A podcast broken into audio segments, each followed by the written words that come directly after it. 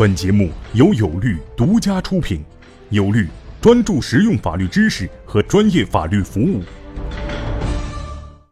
大家好，我是有律创始人王英军律师。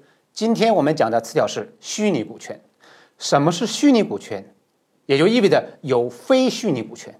我们理解了非虚拟股权，才会更好的理解虚拟股权。什么是非虚拟股权呢？其实就是指我们在公司注册过程中那个工商注册的股权，或者叫工商股权。我们注册公司都知道有注册资本，有了注册资本之后，对应有一个百分之百的股权，然后几个股东把那百分之百的股权进行了分配，这个股权就叫工商股权，也就是我们的非虚拟股权。那么什么是虚拟股权呢？我认为它其实分广义和狭义之分。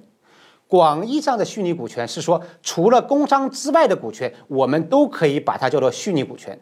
也就是说，工商之外的经过公司股东会决议所产生的那些股权，我们都可以把它叫做虚拟股权。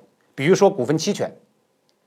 如果你公司做过股权激励，或者你了解股份期权，你就知道，所谓的股份期权就是把工商的股权人为的把它划分为很多份儿，比如说一万份儿、一千万份儿。一亿份、十亿份，这其实每一份我们都把它叫做股份期权，而这个股份期权也是一种虚拟股权。为什么呢？因为它在工商里面是没有办法具体体现的。